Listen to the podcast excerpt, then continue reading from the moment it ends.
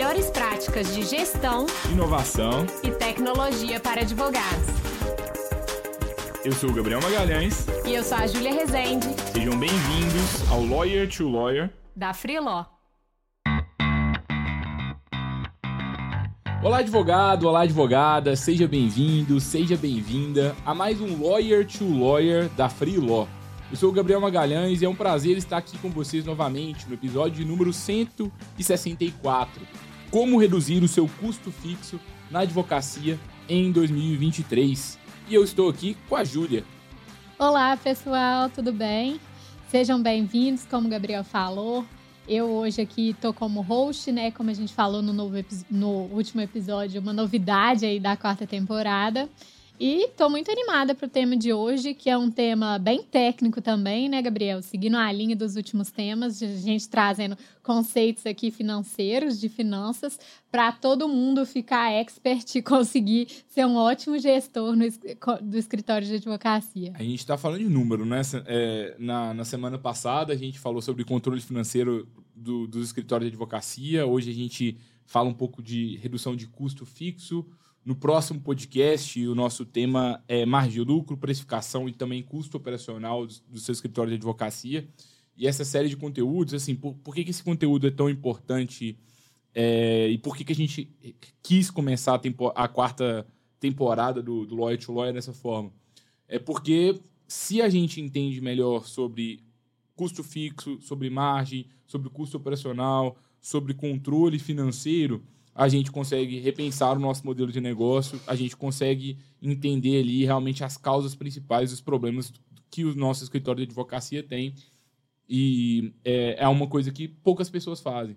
Então, às vezes, a gente está querendo ali, ah, o meu problema é falta de cliente, meu problema é porque eu não sei marketing jurídico, meu problema é porque eu tenho que aprender mais sobre inovação, sobre tecnologia. Talvez sim, mas ao mesmo tempo talvez o problema seja porque você não teve uma boa estrutura de custos. E é muito isso que a gente vai trazer aqui hoje, né, Ju? Exatamente. Às vezes as causas raízes do problema são mais profundas, né, do que o que a gente vê ali somente na superfície. Então, acho que esses temas são bem importantes justamente para a gente conseguir ter essa visão mais aprofundada do negócio. E eu não é... sei se vocês aqui já se inscreveram na newsletter Isso da que eu ia falar e aproveitar para fazer o convite, né, para quem está gostando bem desses temas e quer aí se tornar cada vez um melhor gestor do seu escritório, uma melhor gestora e ter acesso às melhores práticas né, de gestão, inovação, tecnologia, conteúdos complementares aos que a gente está abordando aqui também, né, Gabriel? É, queria fazer esse convite para se inscreverem na nossa newsletter. O link está na descrição do episódio e você consegue se inscrever e ter acesso a esses conteúdos lá. É, inclusive a newsletter da semana passada ficou muito legal. Já começamos a aprofundar um pouquinho mais. É tudo que você precisa saber ali semanalmente sobre gestão, inovação, tecnologia, negócios. A gente também traz algumas, algumas questões jurídicas importantes. É, na data agora de, de lançamento desses episódios, está muito em voga o Chat GPT, que é uma nova inovação que, se você ainda não conhece, recomendo que você pesquise e teste a gente está ficando assustado com o que a tecnologia está trazendo. É, um, é um, uma, uma tecnologia de inteligência artificial. E eu acho que é legal a gente começar a se antenar semanalmente sobre isso. Provavelmente a gente deve discutir sobre o chat GPT aqui em algum, alguns episódios futuros aqui em breve também. Mas são coisas atuais que a gente também está sempre trazendo para vocês aí na, news, na newsletter, nesses conteúdos complementares. É, acho que, assim, passado esses recados iniciais, assim, entrando assim, né, custo fixo. É, se a primeira coisa que eu acho que é importante desse tema é a gente entender o seguinte: se o seu custo fixo ele está alto, é, você vai ter uma, uma você vai ter mais dificuldade muitas vezes de atender o seu cliente. Por quê? Você e atender com qualidade, né? E você talvez você vai ter que cobrar mais caro. É, talvez você vai ter que se desdobrar mais para conseguir pagar as contas, para você ter uma retirada. Então, assim, quanto maior o seu custo fixo, mais você vai ter que ter ali de faturamento para que aquilo compense. E muitas vezes um alto custo fixo, ele está associado a uma alta estrutura.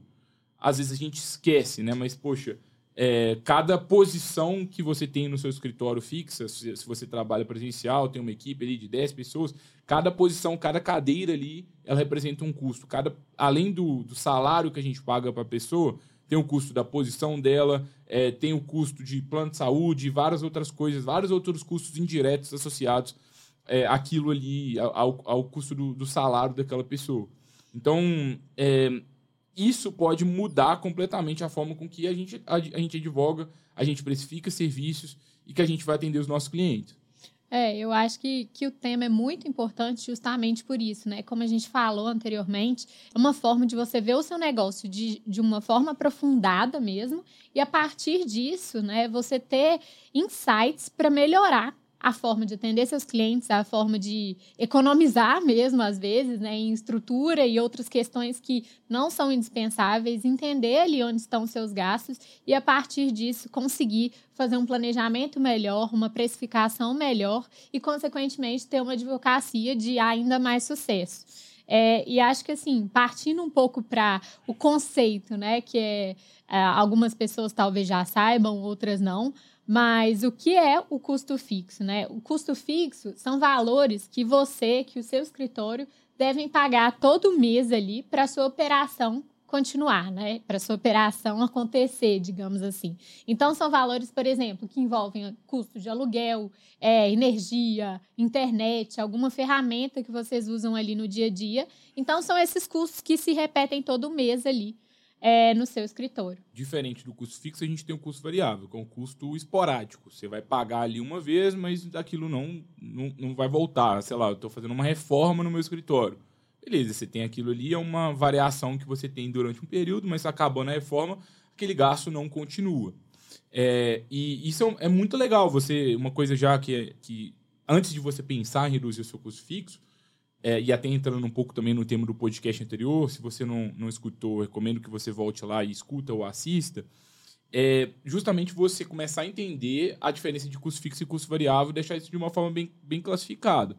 É porque, no fundo, partindo do pressuposto que todos os meses o seu escritório ele tem que ter faturar mais do que ele tem de custo fixo, você sabendo o seu custo fixo, você sabe o mínimo necessário que tem que entrar todo mês para você sobreviver. Exatamente. A partir disso, você consegue começar a criar estratégias para conseguir é, bancar esses custos fixos. E até a partir disso, como a gente está falando, e até dando um pouco de spoiler, é, a gente consegue é, precificar melhor o nosso serviço, né? Então, é, como que eu vou precificar se eu consigo, se eu preciso pagar X reais por mês de, de custo fixo, né? Quais estratégias eu vou fazer? E até ver mesmo, analisar se eu tenho condição de cobrar no êxito, cobrar de outra forma, de forma contratual, né? Então, acho que faz justamente essa diferenciação entre os custos que você tem no escritório, faz com que justamente você tenha essa visão e consiga, a partir disso,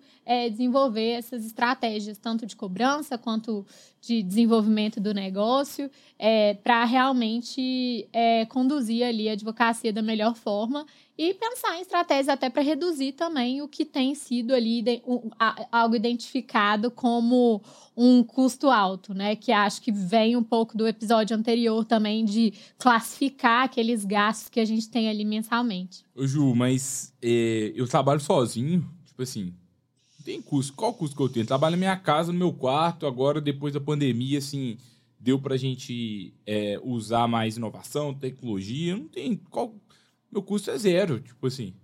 É, eu acho que assim, é, isso é uma, uma questão muito comum, né? Que a gente vê vários, é, várias Se tornou comum. Se né? tornou ainda mais comum, eu acho, né? Com o contexto da pandemia. Às vezes, quem tinha escritório deixou de ter. É, às vezes, quem trabalhava, é, quem tinha equipes maiores deixou de ter e passou também a ser autônomo, eventualmente. É, e eu acho que quando a gente trabalha sozinho, quando a gente está ali no, no estrutura do home office, né? Eu acho que é muito importante a gente conseguir ter uma diferenciação ali é, do que, que são os seus gastos pessoais, o que, que são os seus gastos para o exercício da sua profissão como advogado, como advogada, é, que às vezes vão se misturar, especialmente se você trabalha sozinho e em casa também. É, e não vão se misturar se você viu o último episódio, escutou o último episódio, né? Que a gente explicou, inclusive, como você pode fazer essa separação. É, mas é, eu acho que é isso, entender essa separação de custos, ver o que, que realmente é para o exercício da sua profissão e o que, que não é.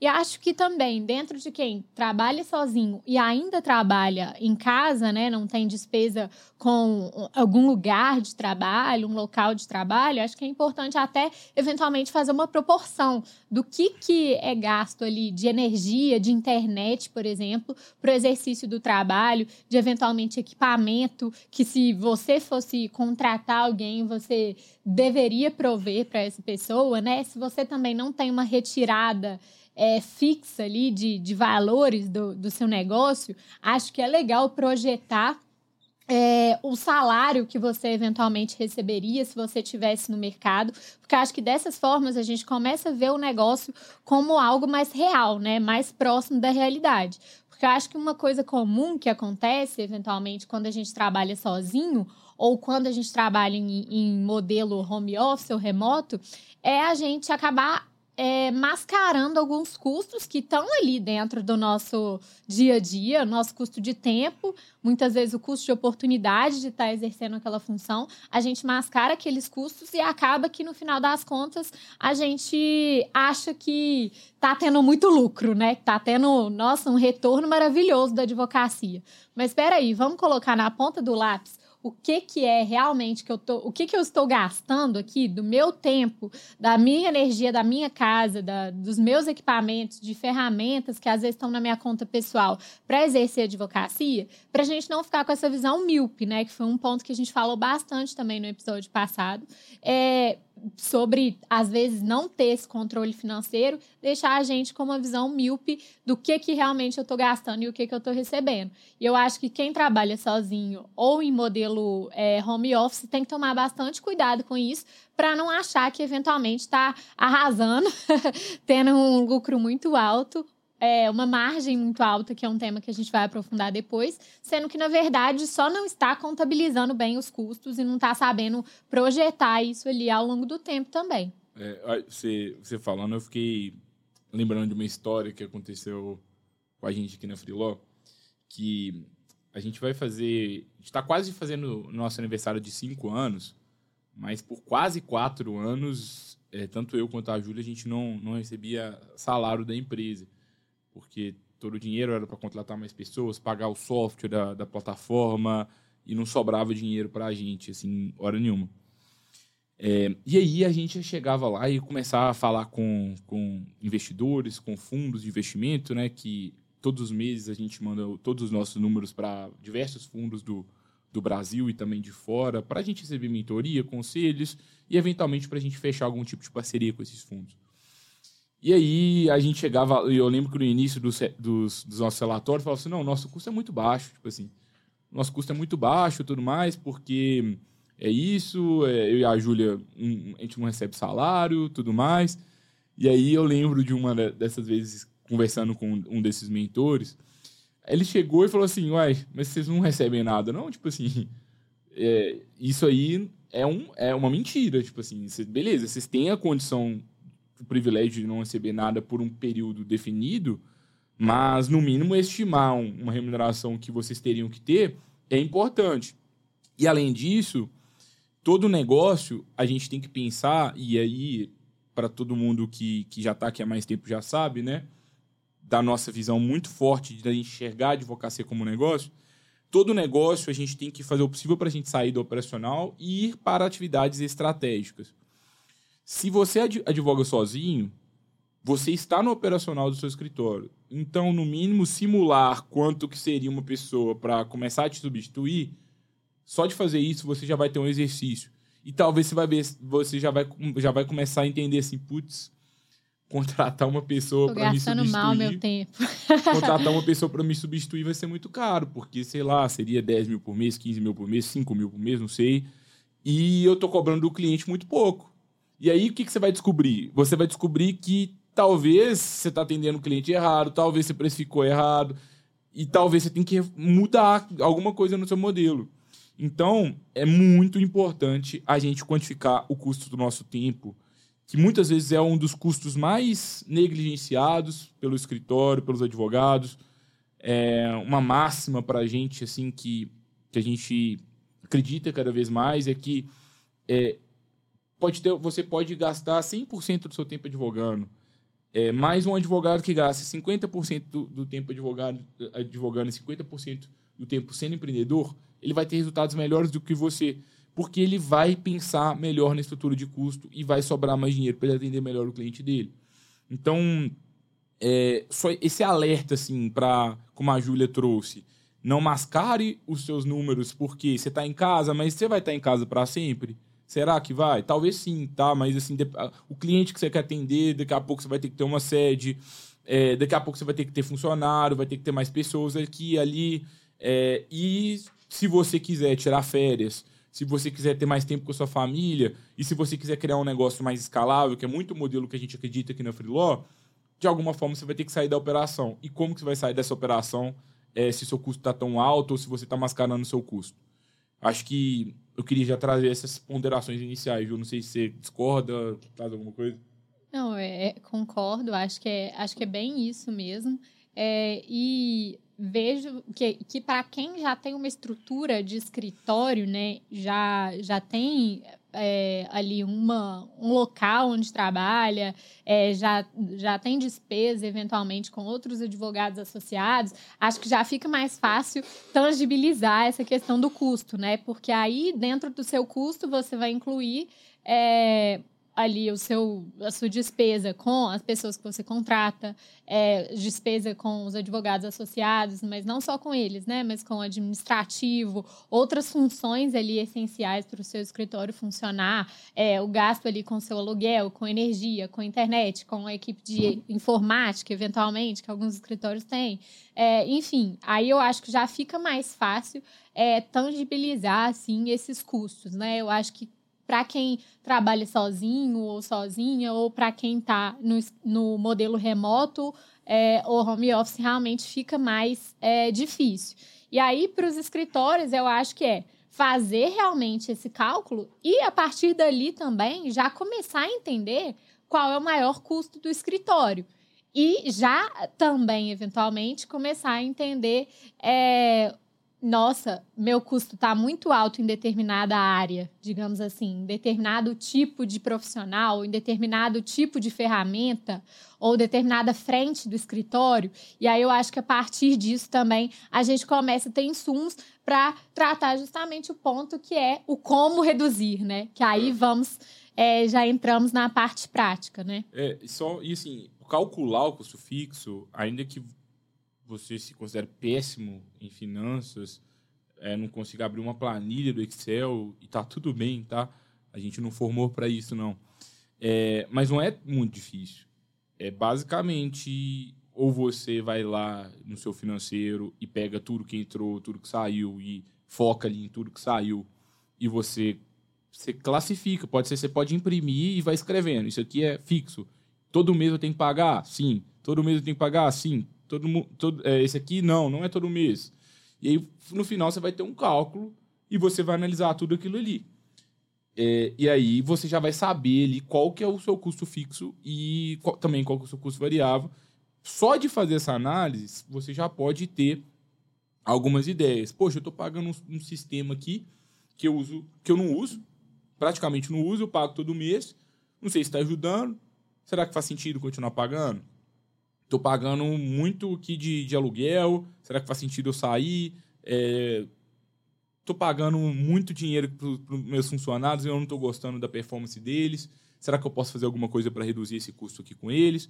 Então, esse que é o modelo da gente calcular o custo fixo. É, eu um gostei escritório... bastante desse, desse exemplo que você deu, Gabriel, só para não perder esse gancho, de é, imprimir e eventualmente ir colocando ali as classificações. Meu pai faria isso, porque é... na planilha ele não faria de jeito nenhum. Eu fiquei imaginando seu pai mesmo.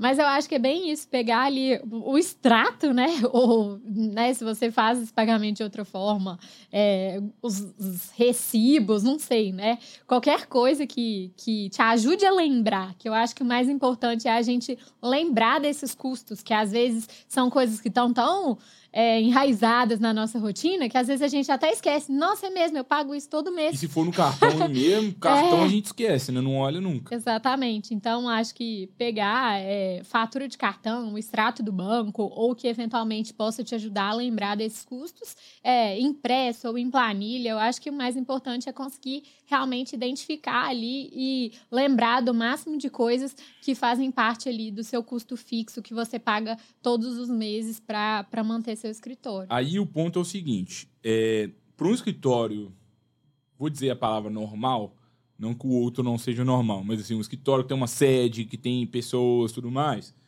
essa é a principal forma de calcular o custo fixo.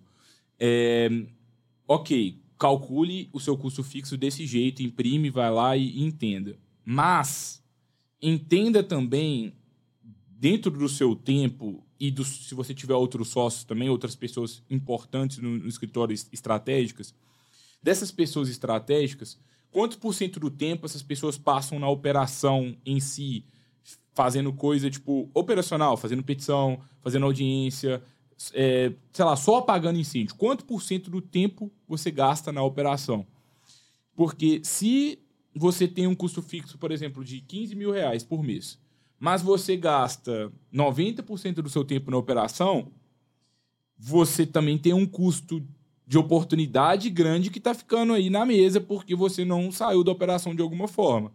E pode ser ali também um indício de uma oportunidade de que dá para a gente mudar alguma coisa no escritório para que a gente tenha melhores resultados. É. Então, tente analisar tanto essa parte do seu custo fixo mesmo, propriamente dito, mas também dentro do seu custo de tempo. E para quem tem poucos gastos, um advogado que está começando agora, tudo mais, talvez quase todo o, o principal gasto desse advogado, desse escritório, vai ser com tempo. Vai ser o gasto do tempo daquela pessoa que é o bem mais precioso que ela vai ter ali naquele momento.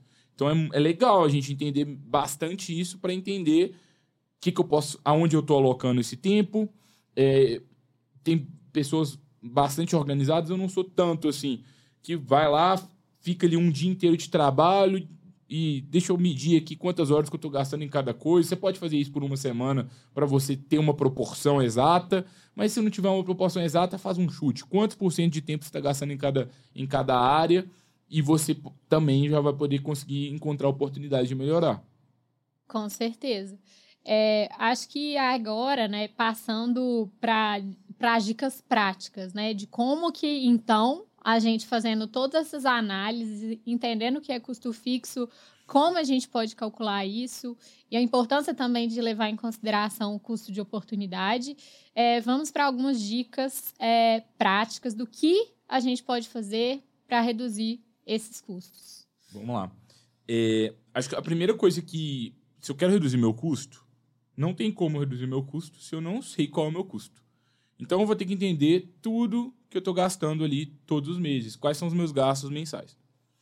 E aí, tendo esses gastos do jeito que você achar mais fácil, mas tenha de alguma forma, você vai analisar todos esses gastos mensais e você vai analisar tem alguma coisa ali é, que a olho grosso, assim, a olho nu, de uma forma bem grossa, sem uma análise profunda, já te traz algum sinal de alerta, um sinal de dúvida se você deveria continuar pagando aquilo, só da gente parar e analisar as contas, pode ser que a gente tenha alguma, algum questionamento para a gente fazer isso. Exato. Eu acho que uma coisa, um exercício legal dentro disso também é fazer uma análise proporcional, né? quanto, qual que é a proporção dos seus gastos majoritariamente ali no escritório. Então, é, fazendo essa análise também, eu acho que entra um pouco dentro do que a gente falou é, na, na semana passada de categorização de categorizar, classificar ali os gastos, né, os custos. É, você consegue ali ter uma proporção do que, que você está gastando com cada coisa ali dentro do, do seu negócio, dentro da sua advocacia, e acho que a partir disso, é, isso ajuda né, a acender esse alerta que você trouxe, que aí eu acho que é entender ali esses custos, o que que, é, é, onde estão alocados a, a maior parte dos custos, e a partir disso, é, a gente consegue entender ali essa proporção e isso ajuda justamente a questionar, a acender o alerta também. É, e feita essa análise mais, digamos, rasa, é, você já vai ter é, insights suficientes para talvez reduzir um pouquinho o custo fixo do seu escritório. Mas vai ter um certo limite ali. Vai ser, um, sei lá, talvez você vai reduzir mil reais, quinhentos reais, não sei. Mas vai ficar por aquilo ali. Aí, em seguida, agora já é o momento de você estudar o que está acontecendo no mercado, buscar ferramentas. É, e sobre isso, a gente vai deixar aqui para você, na descrição desse, desse conteúdo aqui de hoje, é um artigo que a gente escreveu para o blog da Freeló, que a gente deixa lá dezenas de ferramentas digitais gratuitas para advogados que eventualmente você pode usar e pode ser útil para que você é, tenha mais eficiência operacional no seu escritório de advocacia. Na data da gravação do conteúdo de hoje, são 55 ferramentas, só que a gente sempre volta lá no conteúdo e atualiza, coloca 56, 57, 58. Então esse número pode diminuir, mas são 55 ferramentas que a gente alista lá para você, grande parte delas gratuita, que talvez se o seu escritório utiliza, você pode reduzir algum custo. O que a gente está trazendo só é que é, tem várias coisas que, que, existem no mercado que a gente não sabe e que se a gente começasse a descobrir o que outros escritórios usam, o que a gente fala aqui no Lawyer to Lawyer, o que os convidados que a gente traz aqui falam, Sim. também o que está nesse, nesse, nesse conteúdo de exemplo aqui, que é um, é um presente para vocês, mas também não, não se limitem a isso, não. Busquem por conta própria. Mas o ponto que a gente quer trazer é entenda o seguinte, poxa, se eu tô com muito gasto é, dentro da parte de marketing. Beleza, quais ferramentas de marketing para advogados que existem? É, que, sei lá, tem alguma coisa que eu posso fazer para melhorar aqui? Sim, e acho que até dentro disso, Gabriel, é não só o que existe para advogados, né? É uma coisa que a gente acho que já falou também em outros episódios e em outros conteúdos nossos é que é sempre também expandir esse olhar. Então, é, o que as empresas mais modernas estão usando? A maior parte das ferramentas que a gente usa na rotina da Freeló, por exemplo, pode ser adaptada à advocacia. Por exemplo, é só você colocar né, os seus processos dentro daquela ferramenta. Então, é, eu acho que é interessante também expandir esse olhar, não só para que quais ferramentas é, é, são utilizadas por outros escritórios, mas por outras empresas no geral. Acho que é, assim você consegue aprender ainda mais é, e consegue ainda ter mais insights, mais insumos para conseguir é, eventualmente reduzir esses custos por meio dessas ferramentas, que muitas são gratuitas, é, outras também vão gerar mais eficiência. É, e assim, ferramenta é legal demais. É, tá o link aqui, vai lá, lê o nosso artigo lá, depois fala pra gente se gostou. E eu sei que isso aqui é o que todo mundo gosta, né? Todo mundo ama a ferramenta. Mas eu queria passar pelo próximo ponto, que também é muito importante, que é o seguinte: é, se o seu procedimento de trabalho rotineiro do seu escritório de advocacia não estiver organizado e bem definido, você vai estar com um custo fixo mais alto do que precisa. E com certeza está desperdiçando tempo e dinheiro, né? Você vai estar com mais funcionário do que precisa. Tem 15 funcionários e podia ter 10 se tivesse procedimentado. Então, assim, o procedimento do trabalho rotineiro, ele é, é mais importante do que as ferramentas ainda. Embora, se a gente tivesse um... É, a gente, a gente decidiu que a gente só vai indicar um conteúdo por podcast para não para não ficar é, para deixar vocês focarem em uma coisa só, porque já é um conteúdo grande. Mas se a gente te indicasse aqui agora provavelmente um conteúdo para você aprender a procedimentar as tarefas do seu escritório, eu acho que você ia preferir clicar no de ferramentas do que o de procedimentar as tarefas do escritório. Só que essa parte de criação de procedimentos de trabalho, ela é muito importante. Eu, inclusive, a gente é, teve uma mentoria recente, a gente até citou no último, no último episódio do, do Lawyer to Lawyer, e a gente com, comprou agora para Free Law novamente os livros do professor Falcone, que é aqui de, de, de Minas, inclusive, que ele tem um livro que é justamente isso, né? Como você procedimenta a rotina do trabalho do dia a dia. É, É, e isso e ele- faz muita diferença. E ele mesmo fala, né, sobre o que não está padronizado é desperdício. É, seja de tempo, seja de dinheiro, e acho que é um grande ponto de alerta aí para os escritórios de advocacia que às vezes não estão com esses procedimentos feitos e estruturados, né, que pode ter algum gargalo é, decorrente disso, ou seja, é, na contratação de pessoas é, em, quantidade maior do que era necessário, No Ou- turnover, tem muitas pessoas Exatamente. saindo porque você não tá indicando, você não tá orientando elas bem, tá confuso, tá. E assim, é, sim, a advocacia ela é caótica, mas ela pode ser menos caótica se a gente tem procedimentos de trabalho melhor definidos. Com certeza. É, e acho que dentro disso, né, é, a- é, dentro dessa, dessa questão de definir esses procedimentos, acho que a partir dessa definição, a gente começa a entender que existem tarefas que podem ser automatizadas na rotina do escritório.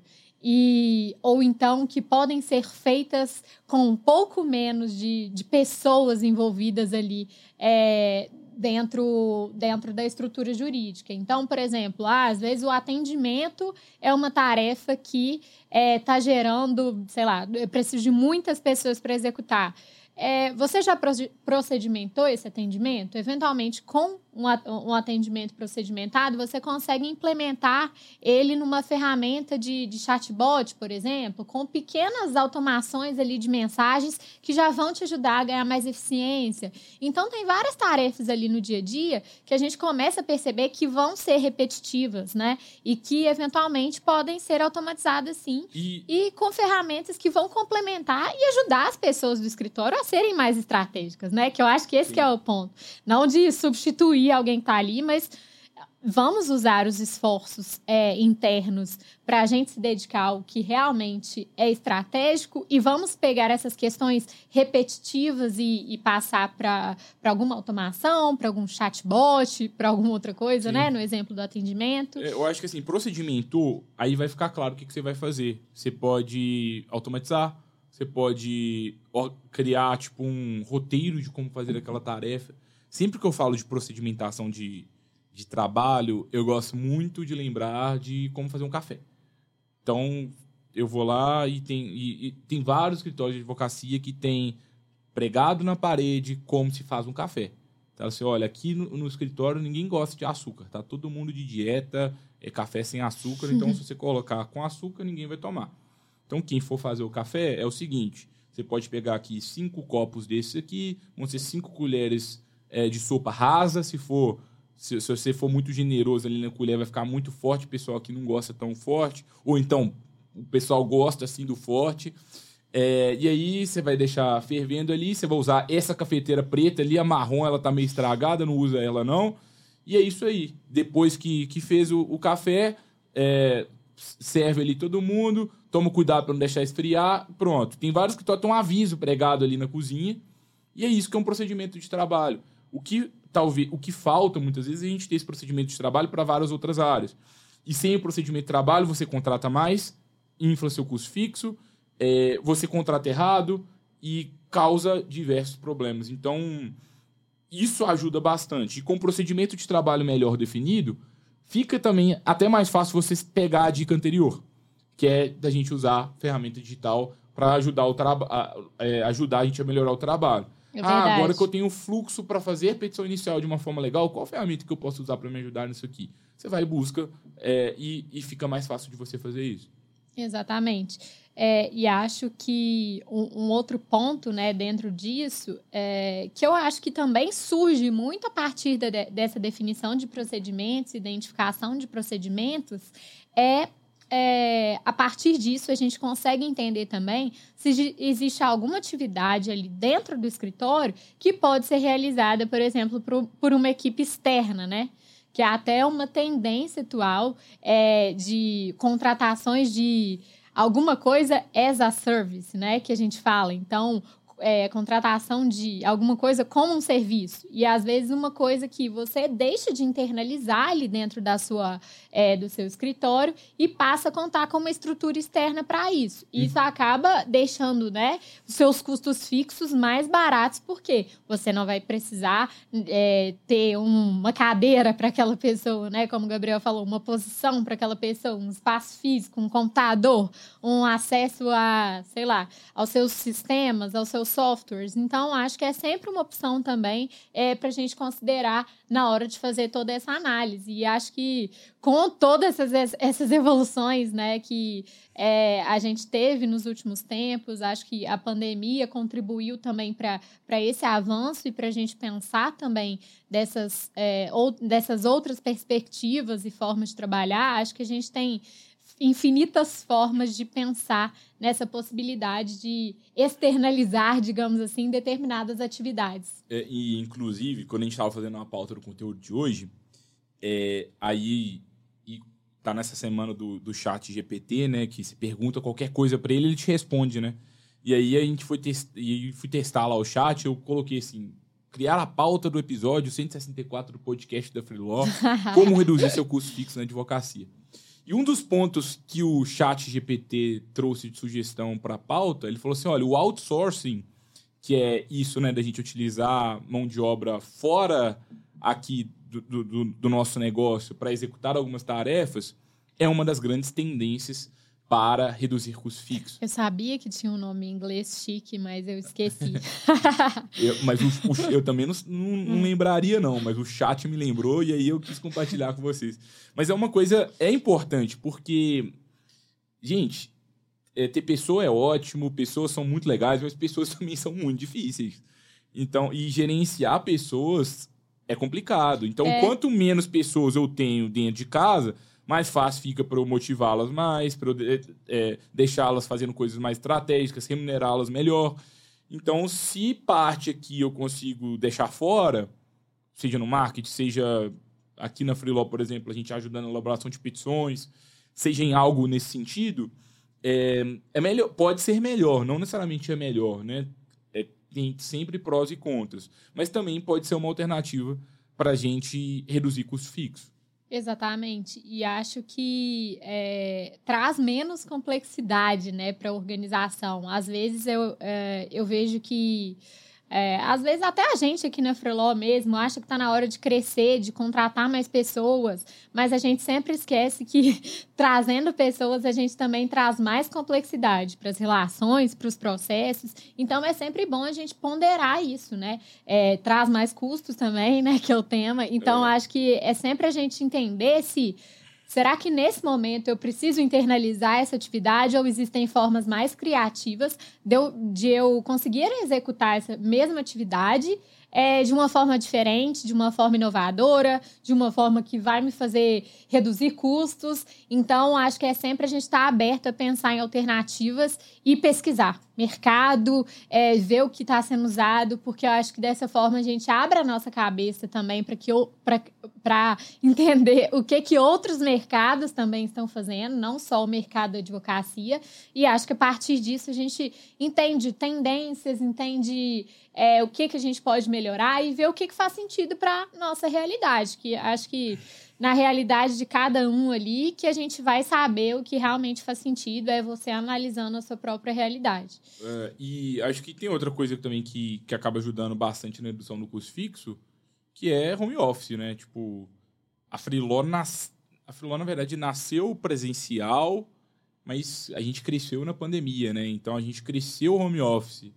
É, isso pra gente foi muito bom, porque é, hoje a gente é, trabalha aqui em BH em, em, duas sedes, né? A gente trabalha no Inverso, que é um hub de inovação jurídica é, que fica no Mercado Novo em Belo Horizonte, e a gente também trabalha no Orb, que é um outro hub de inovação aqui de Minas.